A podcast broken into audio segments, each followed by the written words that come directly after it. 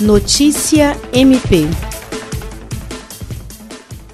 O Centro de Estudos e Aperfeiçoamento Funcional CEAF do Ministério Público do Estado do Acre segue desempenhando, via teletrabalho, suas atividades de atendimento ao público, melhoria de serviços, elaboração de projetos e viabilização de parcerias durante o período de medidas de prevenção ao coronavírus. Entre as ações realizadas nesta semana estão o estudo da proposta de regimento interno do CEAF, a atualização da plataforma e elaboração de gráficos com indicadores de resultados de avaliação dos cursos, palestras e outros eventos realizados, além do atendimento e acompanhamento de membros, servidores e público externo, com orientações sobre manuseio e retirada de certificados. Além disso, o acompanhamento da formação e atividades dos estagiários, bem como a interface entre o CIEE e a Diretoria de Gestão com Pessoas, também são atribuições do Centro de Estudos com coleta de certidões, comprovantes de pagamento de seguro de vida e vale transporte,